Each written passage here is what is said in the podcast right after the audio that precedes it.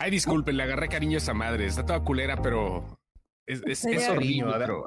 Señor Montes, que. Espérate, que chingamos a nuestra madre, señor Montes, y nos vayamos a platicar a otro lado.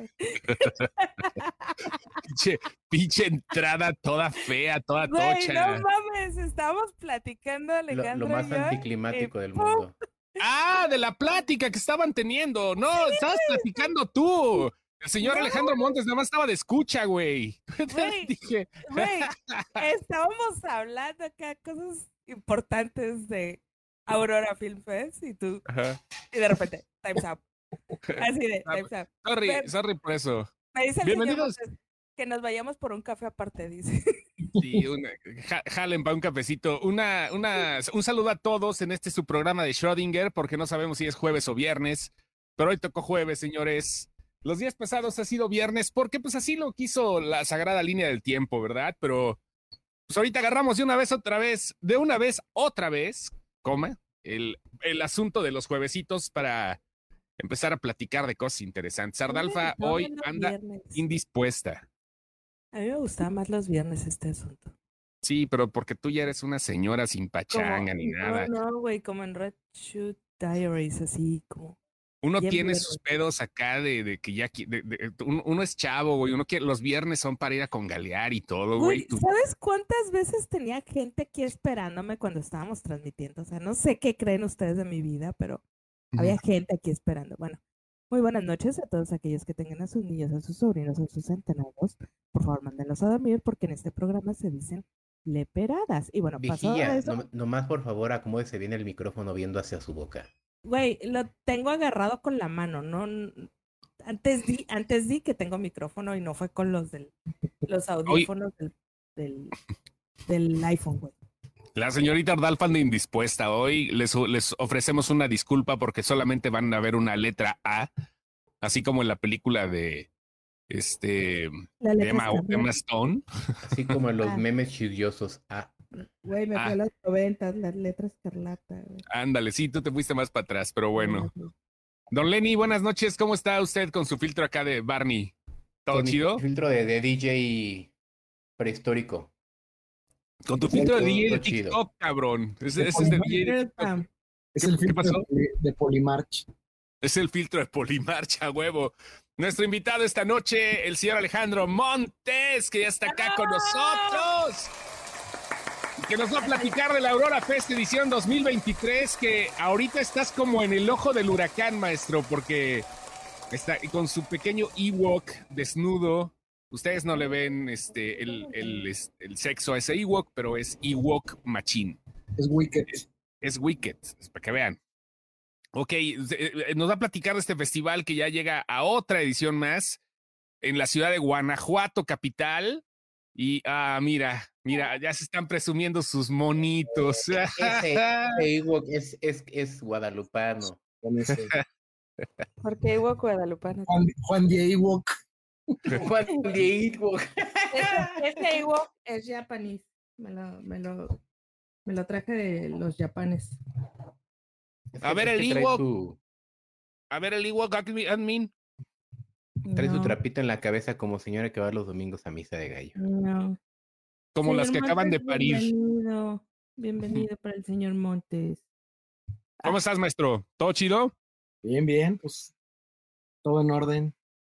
Ahorita te ves tranquilo, güey. Déjame decirte que traes así como la, la este, pasividad del ojo del huracán cuando estás alrededor de un montón de movimientos eólicos que están surcando este, en la circunvalación de tu vida, ¿no? Pero en unos días más tú vas a estar como central camionera en Semana Santa, güey. O sea, así. Lo que acaba de decir Chos es que está a punto de que se lo lleve la verga.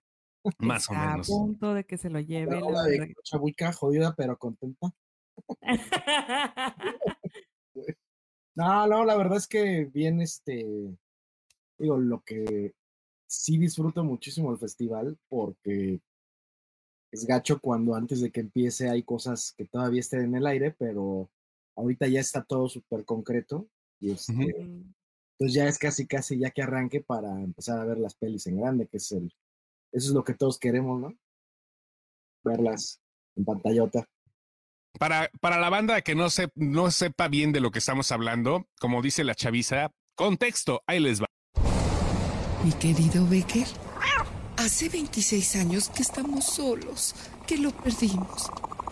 Aquel día que fue más negro que la noche. ¿Lo recuerdas? ¿Cómo me gustaría volver a escuchar sus historias? Pero se necesita darle sangre al diablo para que nos haga caso. Maestro, mi maestro del terror. Recuerdo aquellos días en que hasta el viento tenía miedo. Maestro, ¿eres tú?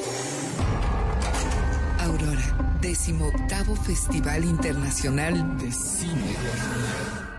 Del 6 al 12 de marzo, Guanajuato, Guanajuato. Consulta programación en las redes sociales de Aurora Horror. Aurora, el horror a su séptima expresión.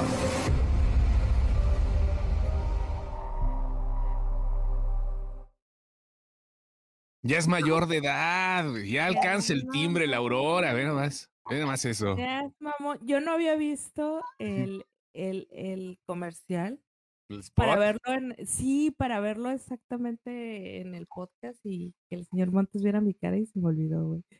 Pero, oh, wow. Qué chido les quedó este año. Sí, sí, sí, la- es bien padre porque de- desde los 18 años que tenemos con esto, somos los mismos involucrados. Carlos Ortega, que hizo la ilustración del cartel, igual luego se los, se los encandilo, él estuvo trabajando, él, él diseñó a Yayita para la película de, de este, de Condorito, estuvo, Mm. trabajando, estuvo trabajando un buen tiempo también, creo que en la segunda película, Huevos, también tuvo un papel ahí importante él es este, escultor 3D. Hay varios juegos de PlayStation y de varias plataformas donde él ha diseñado los personajes. Y es un amigo de muchos años, ha estado bien involucrado en el festival desde casi desde el inicio. César Guevara es el que hizo toda la animación, todo el video, y Emil Gutiérrez es quien hizo el audio y hace todos los audios año con año. Es el mismo equipo casi cada año, ¿no? Pura caca grande, señor. O sea, lo digo con todo respeto. Qué, qué- qué- qué- qué equipazo y qué talento. Después de 18 años, está muy cabrón que se pueda decir que el equipo sigue junto. Yo creo que porque la relación ha sido buena, primero que nada personal, pero sobre todo porque ha sido un proyecto que ha funcionado. O sea, 18 años de un festival creado por eh, eh, de postpubertos, ¿no? En ese momento, pues hace 18 años todavía no te salían canas ahí, güey. O sea, la neta, usted todavía brinca, todavía, no, o sea, ahorita ya, Ahí ya, ya, ahí en la barba. sí, ahí en la barba, claro. ya Sí, traigo claro, no. de raza al Ghul. La, la de Ra's al Ghul, ándale, güey. No, pero todavía hace 18 años eras, e- era, eras un chamaco con ilusiones todavía, ¿no? O sea, no, no, no porque no las tengas ahorita, sino porque tenías otra visión quizás de las cosas. Estamos hablando que pues, toda una vida te ha llevado a este festival. De 18 años es como decir, ya es mayor de edad mi princeso, aquí se los vengo a mostrar, ¿no? Ya le vas a comprar caguamas. Sí, güey, ya. Sí, que la ¿Cómo? verdad es que hoy en la tarde que estaba con nuestra amiga Sonia, ahí en, el, en los 40 principales. Ajá, Simón. La, la- la radio donde está. Sony. Por cierto, Este- saludos al señor Iván, al, señor este eh, Iván. Iván Padilla, que ahí anda ahorita mandando saludos. Saludos, carnalito. Un abrazo. Super brother de Sonia también. Pero, o sea, veíamos eso. Me dijo, es que yo estuve en la primera cuando estaba en Guanajuato. Y en 18 años, la verdad, no he sentido. Acababa yo de terminar la licenciatura, acababa de terminar la escuela y empezaba a trabajar en la universidad.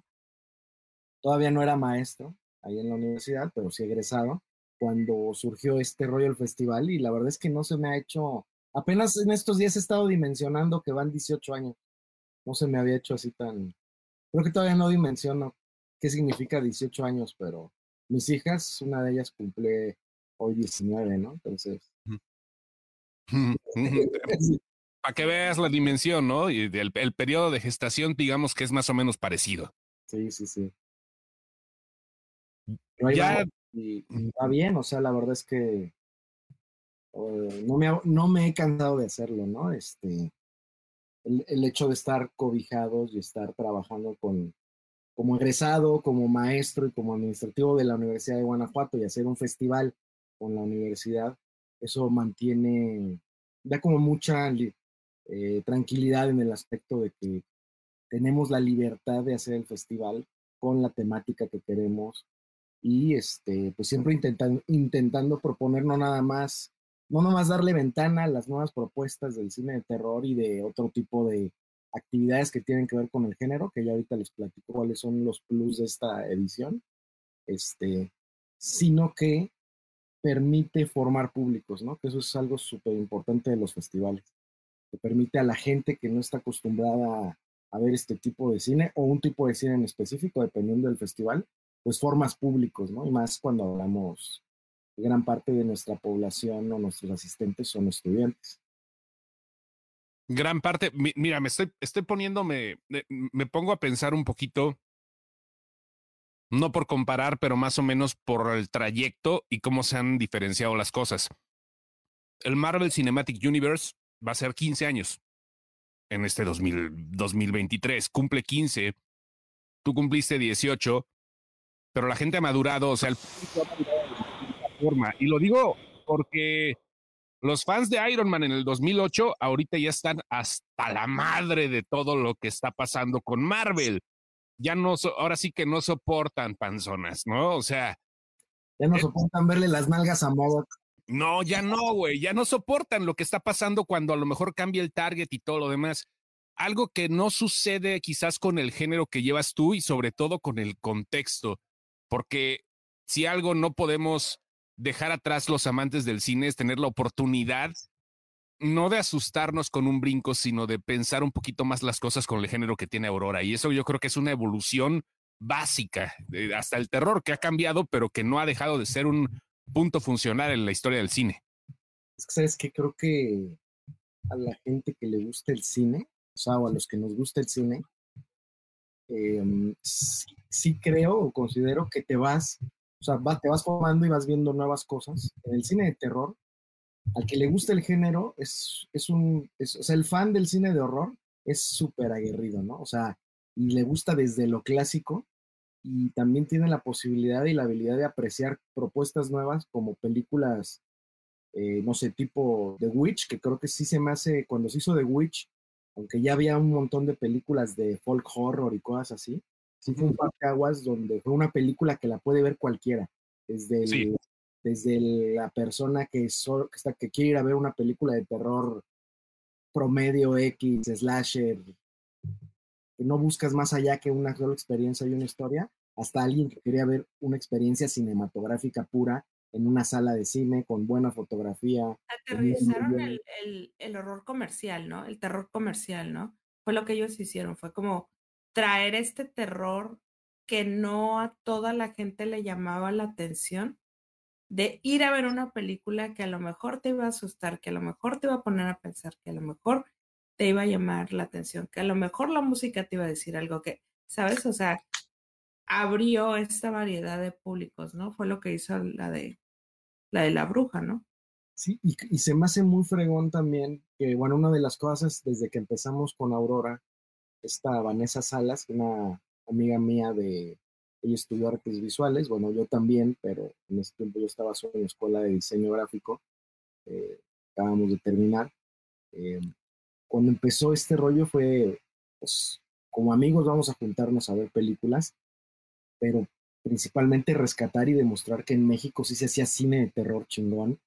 No, no hace, no en el 2006, que fue nuestra primera edición, sino desde antes. Por eso empezó el compromiso de que en cada festival inaugurábamos con una película mexicana de terror y eso ha sido constante, ¿no? Este, tendría que enumerar bien las 18, tal vez una o dos no ha sido así, pero estoy casi seguro que todas inauguramos con una película mexicana, ¿no? Y siempre ha sido alguna de, ha, sido una de nuestras, pues entre búsquedas y compromisos, pero más bien ha, ha salido de forma natural, ¿no? Luego, cuando pasamos, por ejemplo, Guachicolero de Nito, uno puede decir, esa película no es de terror como tal. No, sin embargo, pasan situaciones atroces porque esa es la realidad en la que vivimos. Él me platicaba que su primer cortometraje, por cierto lo tenemos allá en, en Aurora, hay una sección donde se pueden ver cortometrajes en línea que los directores ya han liberado para poderlos ver durante todo el año sin pagar nada ni nada. Está este cortometraje de Nito y volveré. Y él me dijo la vez que, una de las veces que platicamos, que cuando, que él había, que sabía del Festival Aurora y que había venido y que le había gustado muchísimo, y que cuando hizo su primer corto, el personaje principal de su corto se llama Aurora por el festival. Ah, mira. Está bien fregón eso, ¿no? O sea, que al final el festival también se creó pensando yo en que a mí me hubiera gustado cuando estaba en la escuela que hubiera un festival así, para ver pues, qué películas de terror había, no nada más, no nada más ver las nuevas, sino poder volver a ver en grande las clásicas. Es interesante, eh, digo, la nostalgia de repente nos hace recordar un chingo de cosas que, eh, como tú dices, ¿no? El, el, principio de, eh, del festival se da por este tipo de razones, ¿no? De, de que vaya, es lo que hubieras querido como estudiante. ¿Qué opinan ahorita los chavos que están ahí, que ya lo tienen pues como, como una parte más, porque pues esta, e, e, este festival ha crecido, se ha mantenido a pesar de la pandemia, ha sabido expandirse, expandirse y bueno, ¿qué, qué piensan los chavos ahora? ¿Qué es lo que dicen eh, los, las, las, nuevas generaciones que te ha tocado ver y que, y que pues le están tocando otros festivales ya también, eh, hablando específicamente del tuyo, más bien otras ediciones con cosas diferentes? Sí, lo padre es que hay gente que ha crecido, o sea, hay, hay estudiantes, chavos que han estado en la universidad y al final solo les toca ver cuatro festivales. Algunos de ellos regresan para otras ediciones para seguir estando presentes, ¿no? Este, Roberto Carlos Orguín, que es una parte integral pues, del festival, conmigo y con Montserrat Alejandri, la coordinadora del Cine Club de, de la universidad. Bueno, Roberto Carlos empezó a hacer su servicio social apoyándonos en las sedes y ahora es este pues, coordinador logístico de un montón de cosas. Él es quien les avisa a todos los seleccionados, les manda sus palmares, empieza. Todos, todos, hacemos de todo, ¿no? Pero él ya se, o sea, es parte integral del festival, o sea, algo que no he sabido detectar es cómo las nuevas generaciones se enteran del festival eh, cuando solo tienen en la ciudad seis meses, ¿no? O que alguien que viva aquí, pues ya sabe que tiene 18 años. Pero me gusta, o sea, tengo que hacer una encuesta para saber cómo se enteraron, porque sí hay una afluencia y hay una espera por parte de la comunidad estudiantil impresionante y no es por no es por áreas de áreas de estudio, ¿no? Que uno podría pensar que son los de letras. No, ni madres, esto es Yo creo Alejandro, yo creo sinceramente que, que más bien tú no has visualizado el alcance que tiene tu festival o el festival. Ándale, eh, también es eso. Porque aquí, aquí en Mexicali hay quien conoce el, festival. Estamos en Mexicali. ¿Sabes cómo? O sea. O sea, hasta la punta del, hasta allá. Exacto. Entonces, yo creo que es más bien eso, que, que no tienes en estos 18 años, perdiste la dimensión. Y eso nos pasa a mucha gente perdiste la dimensión de, de, de, lo, de tus logros y los logros de tu equipo, ¿no? De hasta dónde han llegado y hasta dónde la gente les es fiel, la gente los busca, los procura. Así, así deja el micrófono, güey, así deja el micrófono, Ardalfa, está perfecto, así porque le estabas tapando la cápsula, güey. Ahí está perfecto. O sea, no te puedo enseñar cómo estoy con el, con el micrófono. No me interesa la posición en la que, lo tengas, así está bien. No te ves. Del, del micrófono. ahí, ahí, está bien. Ahí, está perfecto. ándale, ya hasta te oyes menos enferma, güey. Chido. Ok, entonces yo creo que es eso, que no has terminado de dimensionar el alcance que tiene. Y el alcance que agarró en la pandemia, yo creo que también fue eso, porque el hecho de que fuera online, que tuviera este, este sabor de sin fronteras, este sabor de estás en tu casa, aparte ustedes pegaron primero, ustedes fueron la inmediatez de la pandemia. Fueron como que lo primero que hubo en el primer fin de semana de pandemia, los que estuvieron ahí para, para borrarnos a muchos el miedo que teníamos, fue, fue el festival. Entonces, a lo mejor eso es lo que no has mencionado, en dónde están parados.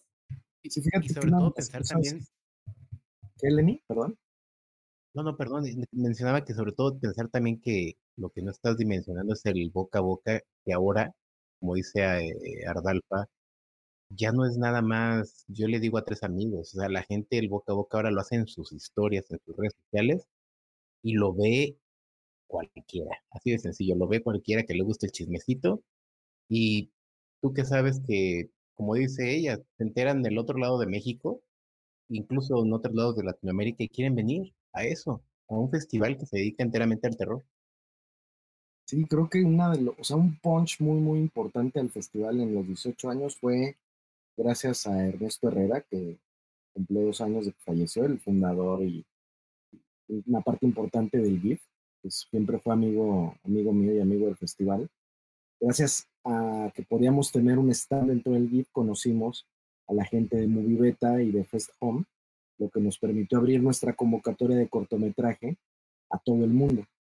en el momento en el que ya no recibimos materiales en disco, sino de formato digital y que pudimos poner la convocatoria en varios idiomas, pues llegaron un montón de, o sea, este año fueron alrededor de 250 cortometrajes y es de los años que menos hemos tenido porque creo que ahorita todavía estamos viviendo la resaca de las producciones que sucedieron en pandemia.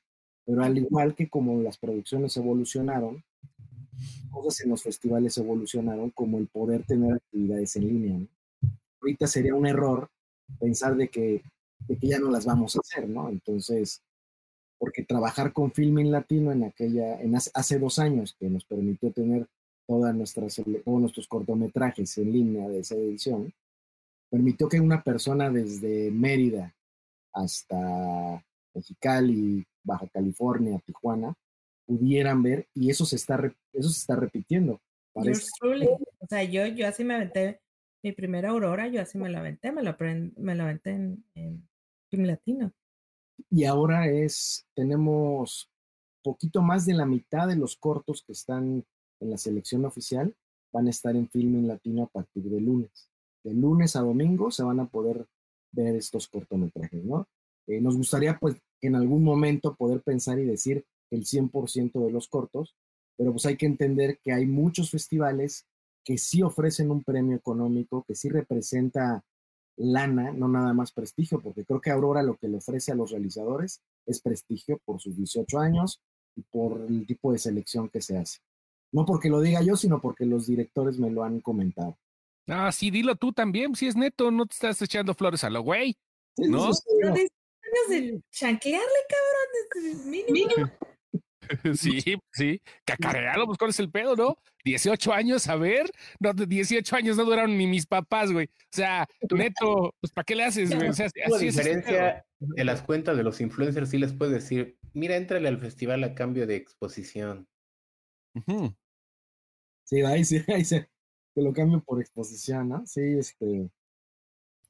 Pues bueno, creo que, creo que este rollo de poder ofrecer este material en línea el que un chingo de gente pueda ver. Digo, espero que llegue el momento en que podamos ofrecer al menos el 98% de los cortos a concurso en línea.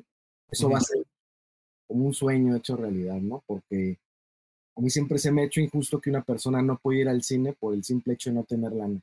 Eso se me hace así como, o sea, no es como negarle el vaso de agua a alguien, ese no se le niega a nadie. Pienso que el cine debería de ser igual. No sé qué esquema se podría seguir, pero al menos intentamos eso en Aurora. Tú buscas la democracia en el cine.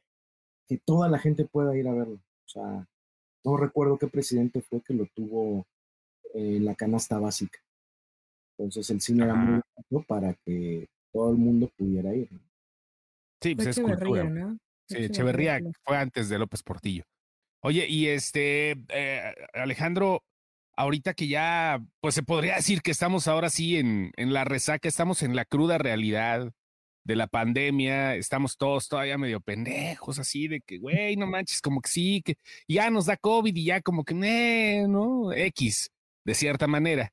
Ahora está lo presencial, creo, y lo digo, lo puedo afirmar así de tompiates que no hay mejor lugar para un festival así que la ciudad de Guanajuato. Eso también es un gran aliciente para todas las personas, que no nada más sea la comunidad estudiantil, sino como tú dices, que sea algo democrático, que cualquier persona de repente pueda llegar a tocar. Disculpe, aquí es Aurora, ¿puedo ver un corto de terror? Algo así, ¿no? ¿Cómo ves? Sí, sí, sí, de hecho, o sea, me han preguntado, no, oye, Don, ¿cómo está el rollo del boletaje para entrar a las funciones? No, pues, eh, no, o sea, es muy sencillo, tú llegas y te metes, ¿no? La única función que digamos que a veces luego tiene, que hasta ahorita yo no recuerdo que alguien se haya quedado afuera, pero sí ha habido colas, es para las inauguraciones, para las películas inaugurales, cuando inauguramos con la región salvaje de Amat Escalante en el, en el auditorio principal de la universidad porque y además estuvo Amat y gente de la producción, que muchos eran de aquí de, son amigos aquí de Guanajuato, sí había una mega cola así impresionante, ¿no? Este, el año pasado que pasamos Nosferatu, que yo musicalicé con música de una banda italiana que se llama Doll, también había una cola gigantesca y sí tenía miedo yo de que no entraran. Y dije, pues bueno, si son muchísimos, pues hacemos una segunda función, pero al final sí entró toda la gente. Entonces, al final del festival no tienes, solo tienes que tener ganas de ir a ver cine, ¿no? Y vas y entras y son muy raras las funciones. A lo mejor las funciones de las seis, que son en nuestro, en el auditorio Euquerio Guerrero, la sede de nuestro cineclub, este, es un poco más reducido porque tiene un aforo limitado pequeño, pero en general la verdad es que siempre se llena y muy pocas personas quedan fuera, ¿no? O sea, de hecho no recuerdo a alguien que se haya quedado sin ver las películas. ¿no? Qué chido. Eso, eso es parte importante, ¿no? Que ahora sí ya podemos hablar de la presencialidad al, al 90%, ¿no? Igual eh, va a haber mucha gente que ya está acostumbrada, que todavía, y creo que es un tema importante, ¿no? Que todavía le tienen como que cierta fobia al, al tienen el síndrome del, del, ermitaño, ¿no? Tienen cierto tipo cierto, cierto tipo de fobia, como dice de, de, de Ardalfa, de, de miedo un poquito a la gente a regresar al cine, a meterse otra vez a las salas, y eso es en general. Ha pasado en un chingo de, de, lados, México no es la excepción. La gente no ha regresado por completo a las funciones de cine. Es muy complicado que la gente que estaba acostumbrada, muchos, me ha tocado ver gente acostumbrada a ir una vez a la semana mínimo, no han regresado, no han vuelto. Y creo que es una buena forma, a final de cuentas, de regresar a la proyección en, en, pantalla chingona como debe de ser y con contextos quizás un poquito más cortos, pero es como poco a poco, ¿no? Como cuando te metes a bañar así con agua fría, ¿no? Metes primero el dedito y todo el rollo, no te avientes de madrazo. Así va, ¿no? Sí, yo creo que, yo creo que sí es una realidad que esto cambió. Te digo, así como ya tener cualquier actividad de formación cultural o de difusión cultural que no tenga actividad en línea ya es, eh, o sea, es como un paso para atrás, es esa antinatura, yo creo. Igual pensar que el cine siempre lo vamos a ver, o sea, sí se acaba de abrir, abrió desde hace dos años una sala con pantalla vertical. Ya hay, hay una sala para que veas películas en formato de teléfono, ¿no? O sea, y podemos arrancarnos las vestiduras y decir, no, es que esto está mal, esto es, pero no manches, o sea, ¿por qué chingas voy a dejar de ver una película en formato vertical si la puedo disfrutar igual? Y sé que prefiero verla no en mi celular, sino en pantalla grande. Eh, creo que esto ya cambió. Hay gente que nunca va a regresar al cine. Hay gente que se va a esperar a comprar, a ver su película en streaming. Hay gente que ya no va a comprar películas ni siquiera en renta ni nada. O sea, la gente se va a esperar a que la suban a una plataforma y si no, no la va a ver. Para nosotros en México es muy fácil recurrir, ahora que hablaban de la otra sesión de, de la piratería, muchos nos formamos con estas copias académicas porque no había otra forma de conseguir películas. Todavía existe esa forma de, de, de, consumir cine, películas que no llegan. O sea, no sé, aquí en Guanajuato no llegó esta, la de Banshees of Irisham. sí, no, no, llegó, aquí tampoco ha llegado. ¿Y pues, ¿qué, qué puedes hacer? No la van a estrenar ya. Ya no, la van a estrenar. O sea, va a llegar. Además, es para la gente que le, le, busca un poquito. Ah, pues es este Fox. La van a estrenar si gana algo, porque ese es el modelo de cine. Ajá. También. Ajá, era lo que te iba a decir. Que si, si se lleva una de las tres categorías o cuatro categorías principales, puede que la estrenen una o dos semanas después de los Oscars. ¿Y en qué está, en qué está nominado? Un chingo de hasta ahorita guion original, actor, guion, actor secundario y principal. Director también, ¿no? Director y película. Bueno. Mm, sí, te trae buenas nominaciones la, la peliculilla, pero se me hace que la van a, la, la, van a dejar hasta, hasta Star Plus, ¿eh? O sea, porque le toca en esa plataforma. Seguramente la van a. Por ejemplo, ahorita la del Triángulo de la Tristeza ya la estrenaron en Prime, ¿eh? Ya está en Prime. Ya, o sea, el Triángulo de la Tristeza ya está en Prime Video, ya. Y ya está el Triángulo de la Tristeza en Prime, según me pasó hace rato. porque no la pude ver en la Cineteca. Ándale, justamente eso, o sea. Es eso, justo estamos hablando ahorita de que ya nos emocionamos, de que ya está la película ahí, y dices, no, esto y voy a verla, ya no te causa realmente un gran, o sea, ahorita el estrés es no verla. Ya no, ya no es un problema no verla en cine, ¿no? Exacto, lo que quiero es verla, güey, ya aunque sea en el pinche teléfono la veo, o sea, esto ya cambió, este esquema ya cambió. Así como no van a dejar de existir los libros impresos cuando la gente empezó a... Todavía hay gente que piensa el libro va a desaparecer. eh, ahí están los LPs, ¿no? Desaparecieron unos cuantos años y ahorita están de regreso. Al rato va a hacer lo mismo con los compact discs. Van a desaparecer unos años, van a regresar. Las pelis sí creo que se están viendo vulneradas, muchas de ellas, porque ya no hay forma de conseguirlas en físico. Y va a llegar el momento en que solo vamos a tener que recurrir a las copias académicas, por no decirles de otra forma. ¿Sabes qué? a los respaldos. hablando de copias, hace rato vi que, ahorita te digo el nombre de la compañía, eh, van a sacar una edición especial restaurada de las obras de Tabuada. Vinegar Syndrome. Me metí a la, a la, a la preventa ¿Y cuánto? Me dolió el codo, la neta. ¿Cuánto? No está tan caro, pero no sé por qué me dolió el codo. 65 dólares. Ay, no está caro, güey. No, no está caro, pero me dolió el codo. No sé por qué. No sé por qué. No me pregunten por qué. No está caro, pero me dolió el codo.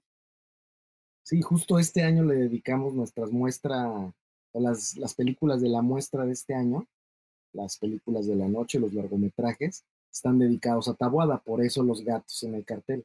Ajá, eso te iba a preguntar, para allá, para allá iba, porque de hecho, eh, ahorita que, que vi el, el, spot, te iba a preguntar eh, qué rollo con eso. Sí, todas las imágenes que vienen en la luna, literal, son los fragmentos de la película de Más Negro que la Noche. Em, decidimos que este año íbamos a pasar todas las películas o las cuatro películas fundamentales de Taguada en orden cronológico como las filmó, que es Hasta el viento tiene miedo, Más negro que la noche, eh, no, Hasta el viento tiene miedo, El libro de piedra, Más negro que la noche y eh, Veneno, Veneno para, sí, bueno, creo que la segunda es El libro de piedra y la tercera es Más negro que la noche, ¿no? Este, y bueno, la inauguración es de este Chanureta, esta película que se llama El espejo de la bruja, que no la dirigió Tabuada, pero la escribió Tabuada. Entonces, este, ese el Tabuada verso. Es el Tabuada. Chano, Chano es muy bueno. Sí, sí, sí. O sea, la verdad es que esa película está, es una especie de entre Frankenstein, serie de serie B gore. O sea, no, no, no, es una mezcla de cosas muy, muy, muy fuertes a, y melodrama mexicano, ¿no? Creo que las cinco películas que pasamos son, son, vamos a ver cosas, o sea, digo, sale Lucía Méndez, sale Susana Dos Amantes, ¿no? Sí, sí, en, en, eh, en época precirugías, ¿no? O sea, o sea, las actrices top del melodrama en México en un montón de épocas, es lo que vamos a ver. O sea, y que eso tiene que ver un montón con lo que decíamos al principio, ¿no? De los, los que son fans del género, están muchísimo más curtidos que los fans del cine en general, porque el terror se ha prestado tanto a experimentar que puedes tener un terror con drama, puedes tener un terror eh, con thriller psicológico, puedes tener un terror incluso con comedia, tienes toda la serie B, todas las películas B. O sea, los fans del terror son los más abiertos a decir, échamela, güey. Me, acuerdo eh, del terror y del, del suspenso, el del, thriller psicológico. Me acuerdo, me acuerdo que no había visto algo así, o sea, o no me acuerdo. En la película de Los huéspedes de Shyamalan, normalmente las películas te dan un susto y después te ríes por, para sacar la adrenalina, ¿no? O sea, te, asustas en una película y aquí era al revés. Aquí te ponían una escena cómica y después te asustaban bien machino, o sea, te lo hacían, te lo hacían en reversa, ese tipo de experiencias distintas, ¿no? O sea, para que ya no nada más el jump scare ni, ni, empieces a, abundar nada más en, en, la música chirrionera con el violincito detrás y cuando se, eh, se eh, detiene la música empieza la, la, escena fuerte. No, creo que es un momento para poder experimentar y pues con las cosas nuevas que están saliendo, que obvio también van a tener detractores. Eso no es terror, terror es este tal, tal, tal, pero es interesante cómo el género. Y hablando, hablando de cosas nuevas, eh, creo que tenemos a la persona indicada para que nos diga qué pedo con Huesera, que la van a tener a, a, Michelle, le van a hacer toda, una semblanza en esta edición. ¿Qué, ¿Qué, nos puedes contar de Huesera y de su directora? Sí, pues el plan, el plan original era inaugurar con esta retrospectiva de Michelle, eh, sus cortometrajes y un videoclip, y para la clausura tener Huesera y poder estar con ella de forma presencial aquí en el festival, pero coincidió en que ahorita más bien tiene vida comercial en las salas de cine. Este... Y, muy buenas reseñas, ¿eh? También. No he podido verla, pero sí, también está que aguantar el hype, el hype que deje dinero, ¿no? Sí, es muy justo para ella como directora. claro. Entonces, tampoco va a poder acompañarnos físicamente, pero sí va a mandarnos, sí va a haber una intervención en línea donde ella nos va a presentar su bloque de cortos, donde nos va a hablar sobre Huesera. Eh, lo importante que yo pienso que es para una directora mexicana, ópera prima de terror, estrenarse en cines, no en noviembre, no en octubre. O sea, eso se me hace porque hay una realidad. Es de huevos, es de siempre película de terror en las salas de cine, siempre, ya. No hay, no hay semana que no pero siempre en las, en las fechas de noviembre y octubre es cuando ponen más películas de esas, ¿no? Y el que hayan estrenado esta película, y sabes que se me hace más, más chingón que la hayan estrenado en marzo. ¿sí? O sea, sí, es de huevos, es lo que te digo. Ah, y, me refiero al es de huevos, no de, de está chido. Es que en el, en el sur, en el sur, en el sur lo hablan como está de huevos, como ay, qué chido. No, es de huevos de tener ovarios y decir, esta es mi película y yo creo que en marzo mi película se puede defender perfectamente en salas, ¿no? Y lo está demostrando porque yo, de hecho, ayer o antier, eh, mi timeline de Twitter se llenó de gente viendo esa película y dije, ah, le está pegando un putazo en la crítica internacional. Le está yendo tenías mi interés, ahora tienes mi atención, ¿no? O sea, ya cuando empecé a ver que tanta gente la estaba viendo. Me llamó mucho la atención. Para la clausura vamos a tener una retrospectiva de Michelle, van a ser, les digo, tres cortometrajes y un videoclip que hizo para una banda brasileña. El videoclip está súper, súper fregón y bueno, en la clausura también vamos a poder ver los cortos ganadores de esta edición. Vaya, qué, qué, qué difícil también y qué complicado es poder hacer la elección. Pero eso pasa cada año, ¿no? Sí, yo por eso no me meto en la, o sea, yo veo bien, o sea, yo veo todos los cortos que llegan, absolutamente todos, así, llegan y hago, hacemos la, hago como el primer corte de selección, pero el jurado, este, es alguien ajeno. Este año el jurado es, volvimos a invitar a Edna Campos, la directora del Festival Macabro en Ciudad de México. Este, viene Cecilia Urabe, esta escritora tapatía súper, súper importante para la literatura de lo extraño y la lectura, la literatura de lo irreal, este, mexicana y súper, súper buena, que además ella va a dar un curso sobre la figura del fantasma en la literatura eh, en el siglo XIX, eh, 20 y 21, más o menos es lo que, así como... ¿Va a ser presencial? Va a ser presencial, sí. Maldita sea. Sí, de hecho, eso es algo que, por ejemplo, es algo que, este, que tengo que resolver para que estos cursos también siempre puedan ofrecerse también de forma virtual. Claro. Porque así como hicimos el de Skinka, donde ese fue solo virtual. Y nuestra tercer jurado va a ser esta, una chica eh, de letras, una estudiante de la universidad, que ha estado pues participando de forma constante, siempre como haciendo su servicio social en la universidad, pero es una, es una cinéfila así empedernida. Fátima Guerrero, ella va a estar este, pues, trabajando con, con Cecilia y con Edna, ella es alumna de letras españolas, este, van a ellas van a decidir cuál es el corto que gana, ¿no? Entonces, interesante. Esa labor, esa pelea, pues sí, les digo, a mí no, no, no es un lugar cómodo porque a mí me gustan luego todos, ¿no? Digo, no, es que es mejor. un facilote.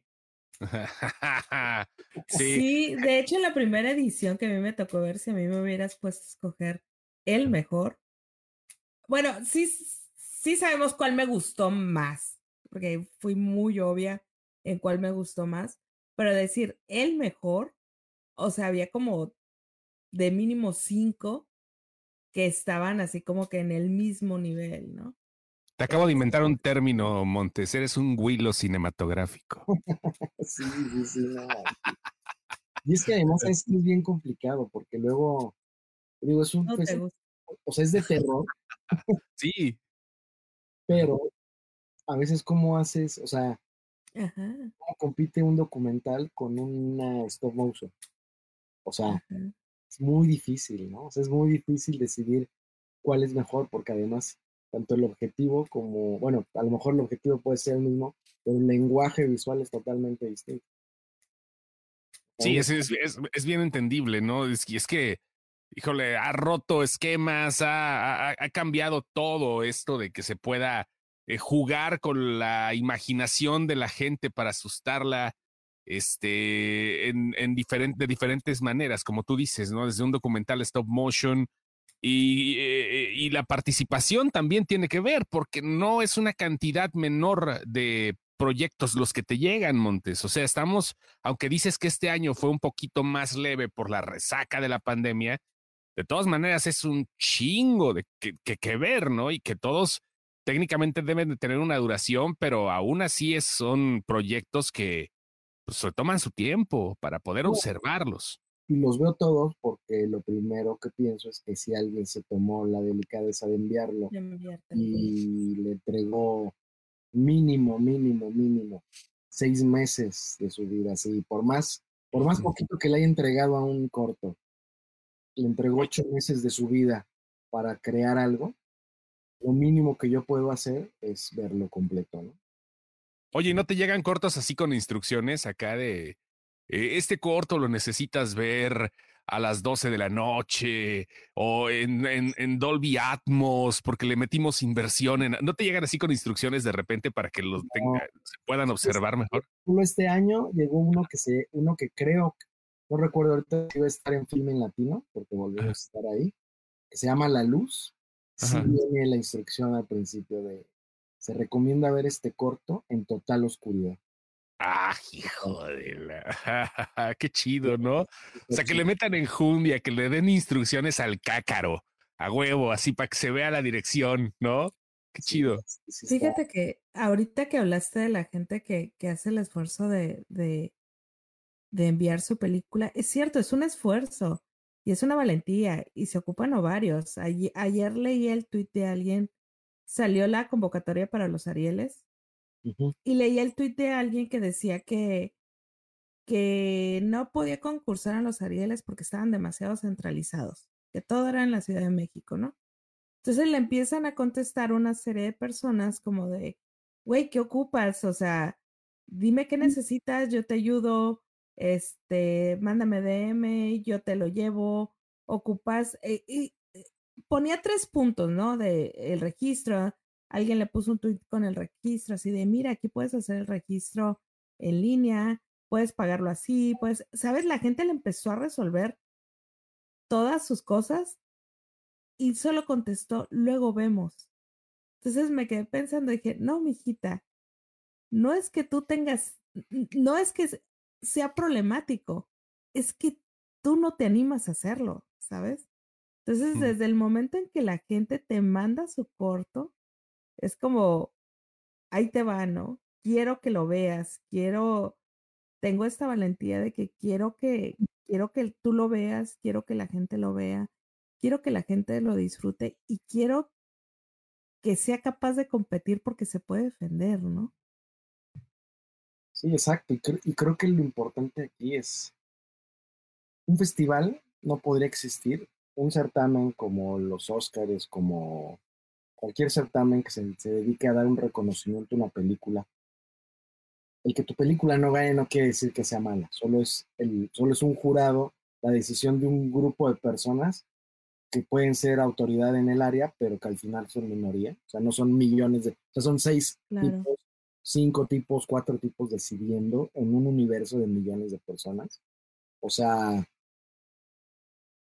eh, creo que el objetivo de esto es que la gente pueda ver tu trabajo, ¿no? Y que, Claro. que la gente pueda vibrar con lo que tú hiciste. Nunca te vas a dar cuenta, no vas a saber si realmente lo lograste o no, pero el tiempo hará que ese corto, digo, no sé, cortometrajes como este de Rita Basulto, que se llama El octavo día de la creación o algo así, este, ¿Está este año? es, es, no, no, no, es viejísimo. O sea, es de los primeros cortos de stop motion que se hicieron en Ah. Guadalajara. O sea, es, es Rita y este, y su pareja, no me acuerdo cómo se llama, eh, fueron maestros, por ejemplo, de Sofía Carrillo. Ok. O sea, son cortos que se siguen viendo y se siguen viendo a través del tiempo y que van a, y tienen su justo lugar ya en el Olimpo de los animadores de stop motion en Guadalajara. Estuvieron involucrados en Pinocho, ¿sí? pero ellos formaron ya toda una escuela de gente, ¿no? O sea, yo creo que lo importante es que la gente tenga opciones de ver películas y de ver cosas en general, de leer cosas, de escuchar música, ¿no? De la gente que hace deporte, de poder ir a practicarlo. Este, la onda es que le des opciones a la gente, ¿no? O sea, nos gusta pensar en el festival que vamos por ese lado. Les estamos dando una opción eh, desde hace 18 años y que ha sido muy divertido hacerlo. Y, que aprenda, y que aprenda la banda que las opciones existen, cabrón. A veces la banda se cierra mucho. Son, son, son mamones, tengo que decirlo, y, y no es ofensa, es descriptivo solamente. Es, eh, si la gente se cierra, no, neto, si le digo a alguien eres bien mamón, no es porque lo esté ofendiendo, solamente es una descripción de su comportamiento. Cuando se trata de cosas como las apreciaciones artísticas, la banda es bien mamona. Y hablo en todo, ¿no? Es cultura, pintura, televisión, teatro, cine, todo, música, ni se diga.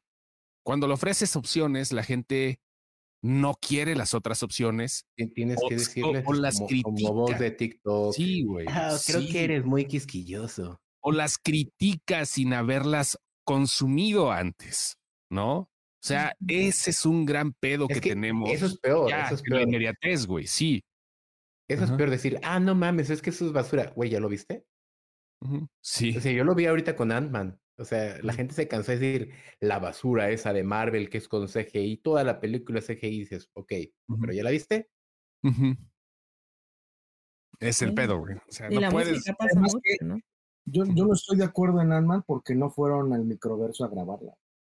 Sí, güey. Ah, sí. Yo me, yo me emputé mucho porque cuando fui a la, me, tuve la, la pinche fortuna y el privilegio de ir a la función de prensa, me tocó ver a muchos de los tuiteros que están ahorita ahí En boga. ese, en ese boga. Y, y vi sus, sus mini reseñas eh, en un tweet de, de Ant-Man y fue como de, pues sí, güey, puro CGI. Y me acordé muchísimo de, de la de gravedad de Cuarón, porque dije, pues sí, lo que acabas de decir.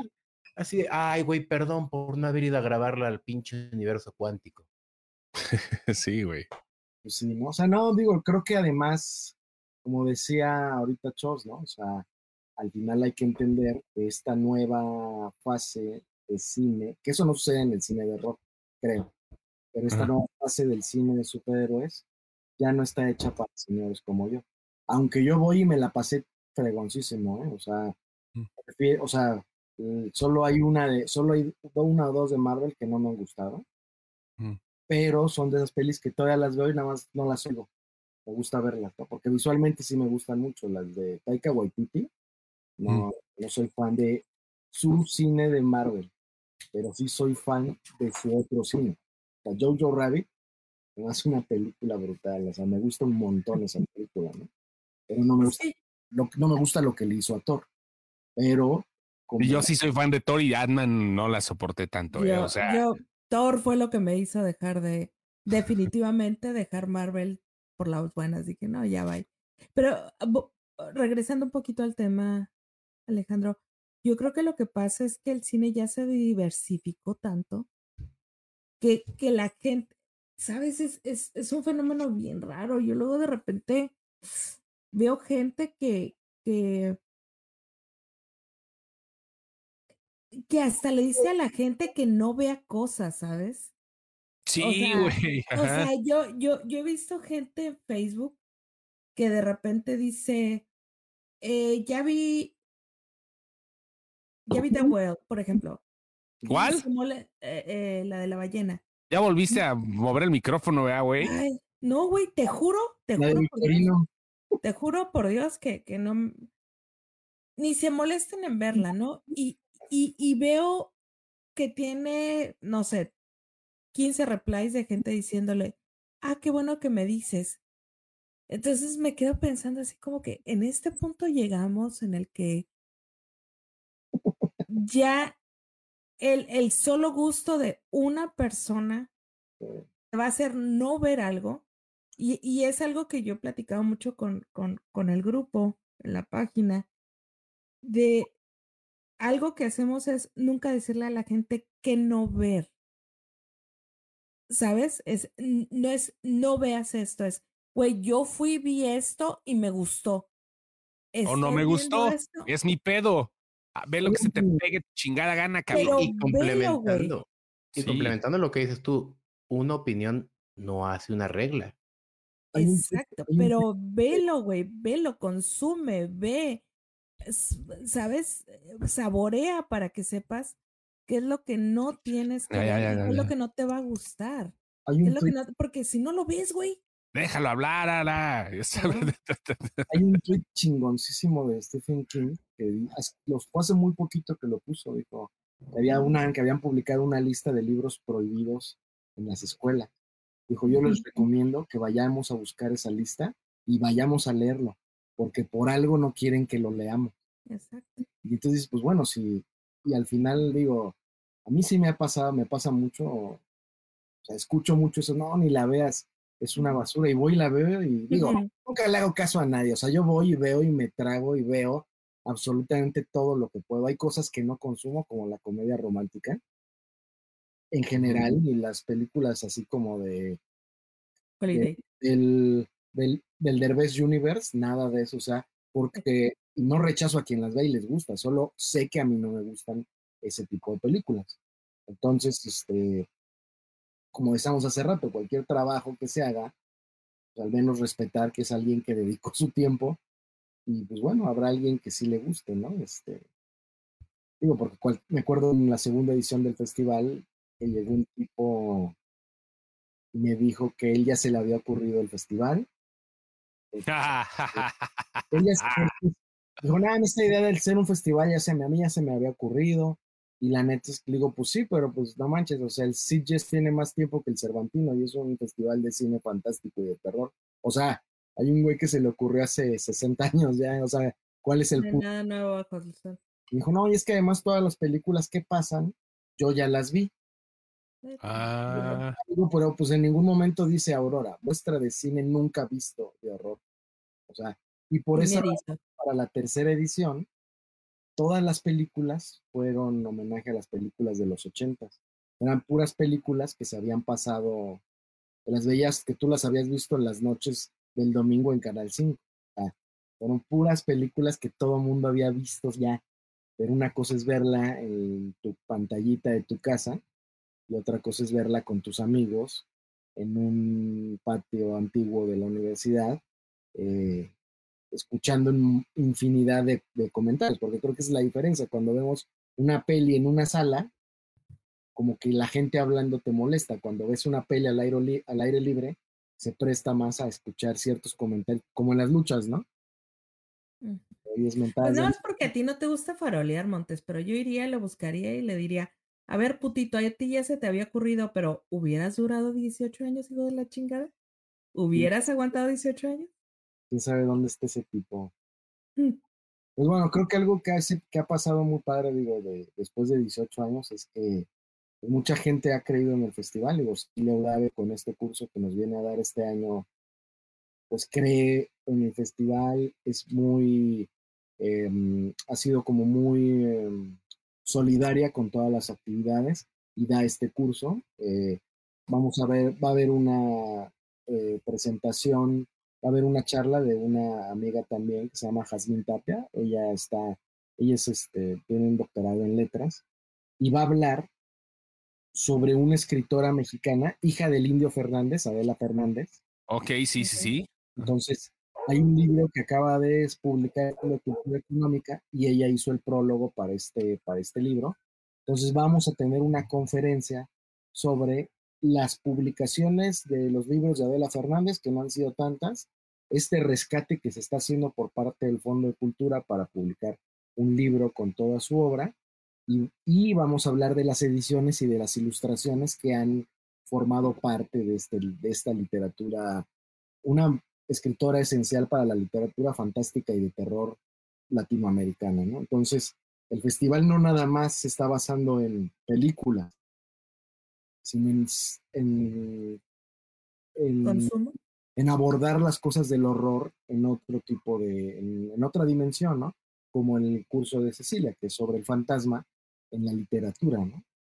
Porque al final creo que los que consumimos este tema no lo queremos consumir nada más en el cine, sino en la música, en las artes plásticas. Oye, ¿y, qué nos ofreces a los que estamos lejos? ¿Qué va a haber? ¿Actividades en línea? ¿Cuáles van a ser? Aparte de Film Festival, de, perdón, Film Latino. Sí, las, van a estar los cortos de Film en Latino, que son alrededor de 26, 27 cortos, casi 30 cortos. En la página van a encontrar en el programa descargable, que yo creo que ya va a estar listo mañana en la tardecita, tarde-noche, aunque ahorita ya publicamos toda la programación y toda la selección oficial. En el programa de mano vamos a ponerle, en la página van a encontrar el link directo a Filming Latino, pero vamos a poner qué cortos van a estar en línea, ¿no? Y vamos a tener dos conferencias. Una, que por cierto está por ahí, don Roberto Visigodo, es el, es, la, es el amigo que les platicé hace rato que empezó a hacer su servicio social con Aurora y que ahora es parte integral del festival. Sí, mira, ya, ya puso acá, qué, guapo se ve el patrón todo barbón, mira, lo acaba de poner hace rato. Pero aparte te está soplando, dice que van a transmitirse en vivo las conferencias. Vamos, es que ya se la, él se la sabe más que yo. Él va, él, él va a estar bien fregón porque Roberto va, él estudió filosofía y artes visuales en la universidad y él va a dar la conferencia inaugural sobre la obra de Tabuada, porque eso va a estar muy padre ver a las 5 de la tarde en la librería de la universidad. También eso es súper, súper fregón. La librería son, les digo, es, un, es una cosa de amigos, ¿no? Igual como hoy con ustedes. Estoy con mis, con mis amigos que me abren las puertas y que... Y que, este es su casa, señor, este es su casa. Vamos a hablar. Usted nomás diga, es más, este, eh, si necesitas hacer alguna transmisión por aquí ah, de, algo, adelante, nada más dinos a la hora que quieras, tú nada más, hey, pinche chosto, abre la, abre la llave y hacemos también por aquí lo que quieras transmitir, ¿eh? No hay y es más, yo digo que, que le digas a Michelle que acá de cuates aquí con copa y todo, se lance el próximo jueves y, no la venta. Bueno, no el próximo porque va a estar muy ocupado tú, quiero pensar. No, pues sí le, ah, le, sí le puedo decir, le voy a preguntar. Dile, dile que nos la aventamos casual, así. Órale. Sí, le voy mañana le pregunto a ver si podemos. Estaría padrísimo, ¿eh? O sea, les digo, o sea, somos, está Roberto, está Monse y estamos yo y todos estamos atendiendo el festival. Y bueno, Roberto va a dar la conferencia inaugural sobre la obra de Tabuada para que a partir de las 7 de la noche, que es la película inaugural en el teatro principal a las 7 de la noche, ya poder empezar a ver todo lo que va a ser la obra y arrancar el festival. Pues toda la semana, eh, algo que decía hace rato el Chos, que Guanajuato se presta mucho como para festivales de cine en general o festivales, es porque todas nuestras sedes están cerca, ¿no? O sea, haces tres, cuatro minutos de una sede a otra. Pues esto se replica de esta misma forma, ¿no? Y todo es en sedes. No, y aparte de eso, después de las funciones agarras la peda. O sea, se, se, arma un guateque enorme, ¿no? Armas tu minifesta ahí y bien tranquila la ciudad. Así como se hace el sede hopping, se hace el bar hopping. Ándale, Justamente, güey. Oye, entonces la, la, conferencia de don Roberto Visigodo va a ser mañana a las 5 de la tarde El lunes, el lunes El 6 lunes. a las 5 de la tarde, esa conferencia, por lo que preguntaba Sardalfa, también la vamos a transmitir a través del Facebook de Aurora Horror, igual que la conferencia de Jazmín Tapia, pues Jazmín y yo vamos a hablar sobre la obra de, de Adela Fernández. Este, esas dos actividades van a estar en línea Ok, y en los- línea. las proyecciones Sí, en para saber qué chingarme, porque pues, sí, la neta, sí, sí tengo ganas de verlos. Ah, y tú nada más nos dices, abrimos la llave y aquí eh, también transmites por esta tu H página consentida y listo. Sin problema, mi querido y bien ponderado Alejandro Montes, que ya ahorita estás en tu, en tu momento, te vas a aventar un ratito de Play 5, me decías, ¿no? ¿Qué, qué te vas a aventar? Estoy con, estoy con God of War. God of War, no, no, no lo tengo, God of War. Ahorita estaba empezándole con este eh, Horizon, Forbidden West, pero no me da tiempo ahorita. Yo creo que tengo que dormir temprano. Ah, ya no sé qué voy a hacer con mi perra viva, pero bueno, tú sí sabes si vas a tener festival dentro de ocho días.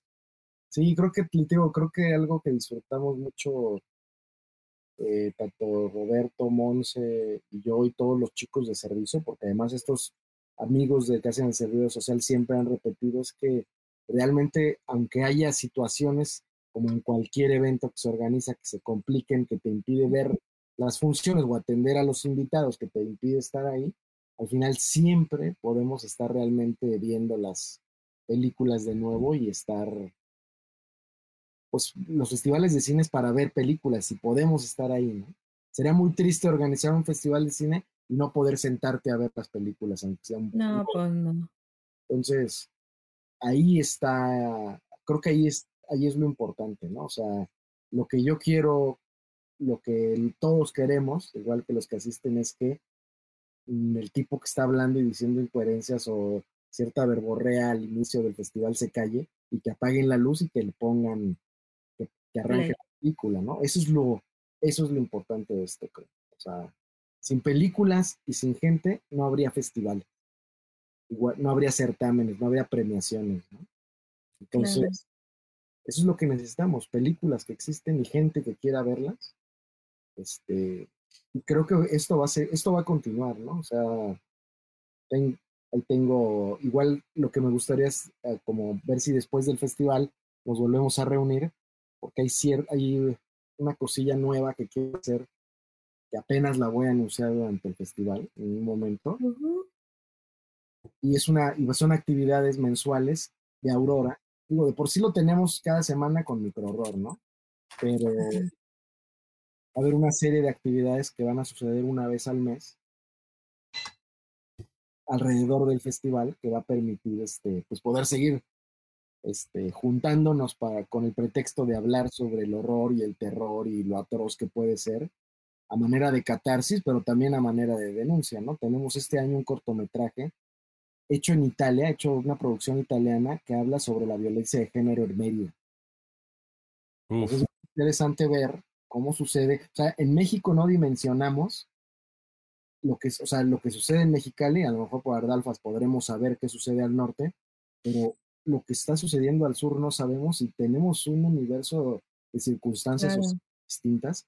Si eso le sumamos en este documental, este corto documental, que alguien de Italia viene a ver cómo está pasando eso, está, está genial. La verdad es que sí hay, hay, sí creo que la pandemia, como lo van a ver en el tipo de cortos que se proyectan, pegó en cuestión de ciertas calidades, cierta calidad, no en todo, pero en algunos cortos hay cierta calidad en la producción, que creo que todavía es parte de lo de la pandemia, de, no haber podido tener producciones con mucha gente trabajando.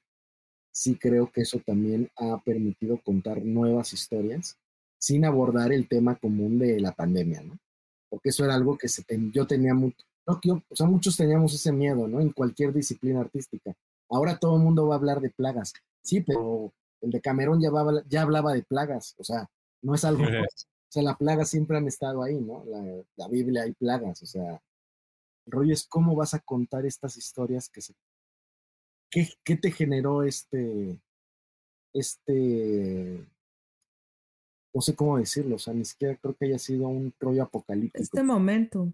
Sí, porque ni siquiera fue, se nos hace atroz, mucha gente se peló, pero al final, si ponemos en números, realmente no fue tan tétrico, ¿no? O sea, se muere más gente de obesidad y de esta madre del azúcar en la sangre, ¿cómo se llama? De la diabetes, que realmente de lo de la pandemia.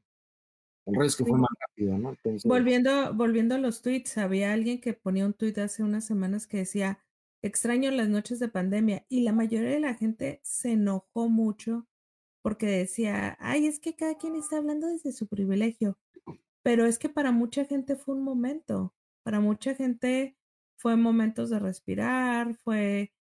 Fueron pausas. Fueron pausas, para algunos fueron pausas de zozobra, a algunos nos causó este, este tipo de agorafobia social que ahorita estamos batallando con ella, algunos este, salimos más, algunos andamos de fiesta y no paramos. Depende de un chorro de cosas, ¿sabes? Pero fue un momento, fue eso, lo que dices, fue un, fue un momento.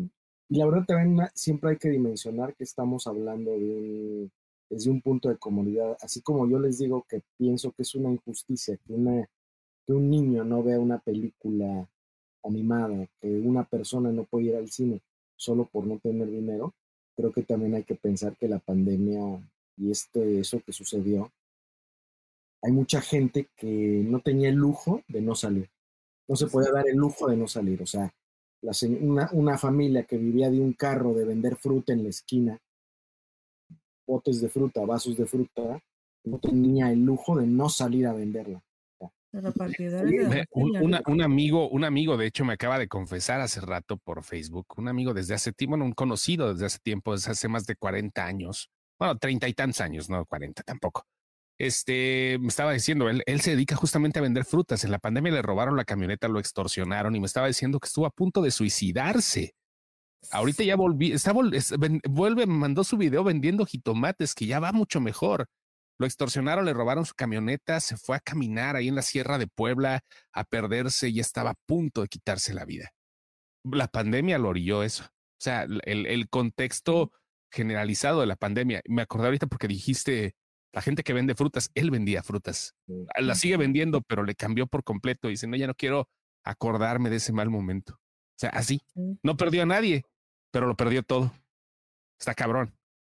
Sí, hay que, creo una de las cosas que me gusta pensar también de, del cine en general es que llegas a una sala o llegas a tu casa o la o hace, ahí, yo conozco chicos que ven películas en el camión, cuando van de aquí a Irapuato, de aquí a... O sea, hay gente que consume cine así ya. El decir que eso está mal es solo un viejillo retrógrada hablando desde algo que no comprende. El chiste es que hay gente... Sí, es hablar desde tu privilegio. o sea, si aquí la gente en el pinche metro hace hora y media, dos horas a su trabajo, ¿por qué les niegas la posibilidad de ver algo chingón en esas dos horas?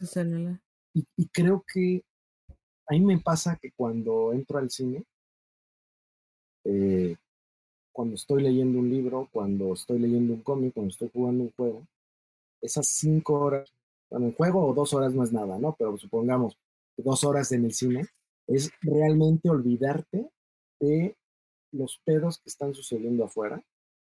Que los problemas sean de otro cabrón. Y que después de eso, o sea, puedas respirar. Se me hace como eso, como un respirar para poder continuar, ¿no? Este, creo que esa es la función del arte en general, permitirnos generar empatía en el otro y, si bien no resolvernos los problemas de la vida diaria, sí ayudarnos a soportarlos. Tener estos momentos, ¿no? Sí, y esperemos que en Aurora la gente tenga ese, estamos seguros que los, muy bonito ver cómo hay desde historias de romance de gente que se conoce en el festival y son pareja actualmente, hasta amigos que se hacen ahí, ¿no? O sea, un chico de derecho que conoce a una chica o a otro chico de filosofía y letras o de artes visuales que en el universo común sería muy poco probable que coincidan, coinciden en una sala de cine, coinciden en nuestro cineclub, se conocen ahí y hacen un lazo de amistad, ¿no? O sea, creo que esa es la parte también importante de pensar que estamos formando públicos y que le estamos abriendo una opción para soportar la realidad. Eh, y que son espacios que siempre, siempre, siempre son muy necesarios en general. O sea, salirnos del, ¿de dónde es? Ah, es del trabajo, ah, es de la escuela. O sea, no, o sea, conoce gente fuera de ese círculo forzado que es tu realidad, con gente que optó, igual que tú, a un hobby. En este Dice caso, don a una Roberto, pasión que es el cine. así conocí a mi chica. Uh, uh, Me lo imaginé haciéndole. uh, uh. Qué chido. Ah, pues así conocimos al señor Montes Ajá. y esta ya es su casa y resultó vecino del señor Chóstomo. Sí, Pero sí, sí. esta ya es su casa, señor. Este ya, ya. Cosas de la vida. Cosas de la vida. Qué bonito. Oye, el Garfield está allá atrás de ti. Ahí está atrás el cabrón. Es bien jetón. Te lo voy a despertar. ¿no? No, ahorita- ¿Mandé? Ah, sí, que se lo préstamelo, por favor, Fendito. Présalo. Ah, ah, Es que aquí, Nos va a presumir la nueva criatura.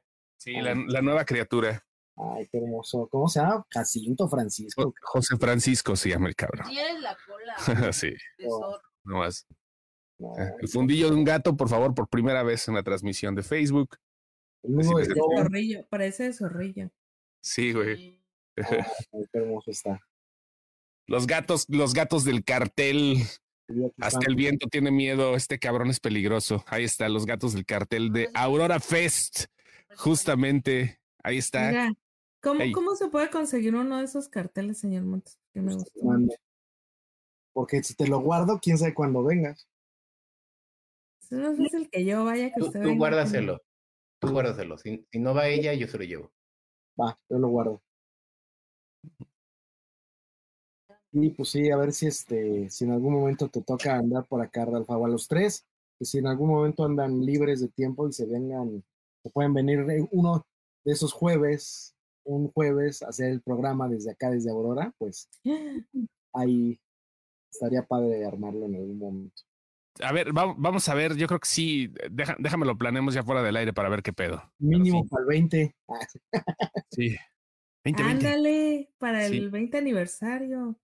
Sí, sí, Sí, sí. ¿Cómo no? Sin pex. No, no, no, pero pues igual a mí me queda más cerca. Ahora yo soy el que le queda más cerca. Vamos, vamos a ver qué podemos hacer. Sin pedo. Sin pedo alguno, señor Montes. Pues un placer como todo, la, todas las veces, no iba a decir todos los años, pero no nos acompañas más veces. Un placer enorme por acá y ya nos estaremos viendo próximamente. Y tú nada más avisa y aquí tienes las ventanas y las puertas abiertas de este humilde cuchitril, un bonito lupanar adornado con gatos eh, que se llama Sin Excepción y todo el universo Excepción. Y este, lograste lo que nunca habíamos logrado, que la admin enseñara su Ewok. Lo lograste. Está padre porque eso no se ve. O sea, lo enseñó, enseñó el Ewok hace rato y hasta le, hasta le hizo y chihuahua. Así le hizo. Y estuvo padre, ¿no? Visualmente es un Ewok bonito, Ara. Te felicito. Gracias, gracias. Y pues a, la- a- a todos los, este, las personas que vean este video, que escuchen el podcast, pues que entren a nuestras redes sociales. Estamos como Aurora Horror en Facebook, Instagram y Twitter. Ahí está toda la información en las tres. En la página, en el portal del festival, que es www.aurorahorror.com. Están las páginas de las ediciones anteriores.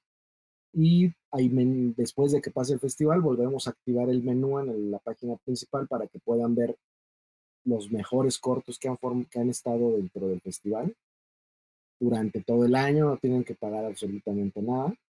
Y, este, y pues bueno, ya que tenga este proyecto nuevo que les digo, pues les aviso para que también me abran aquí un espacio y empezar a invitar a la gente para, para ello. Sin ¿no? pedos. Señor Montes, un placer. Mileni, Barney, ahí nos vemos. Ardalfa con gripa, alergia y Ay, cosas nos de esas vemos. que- y nos vemos. Cuídense mucho, se lo lavan. Adiós.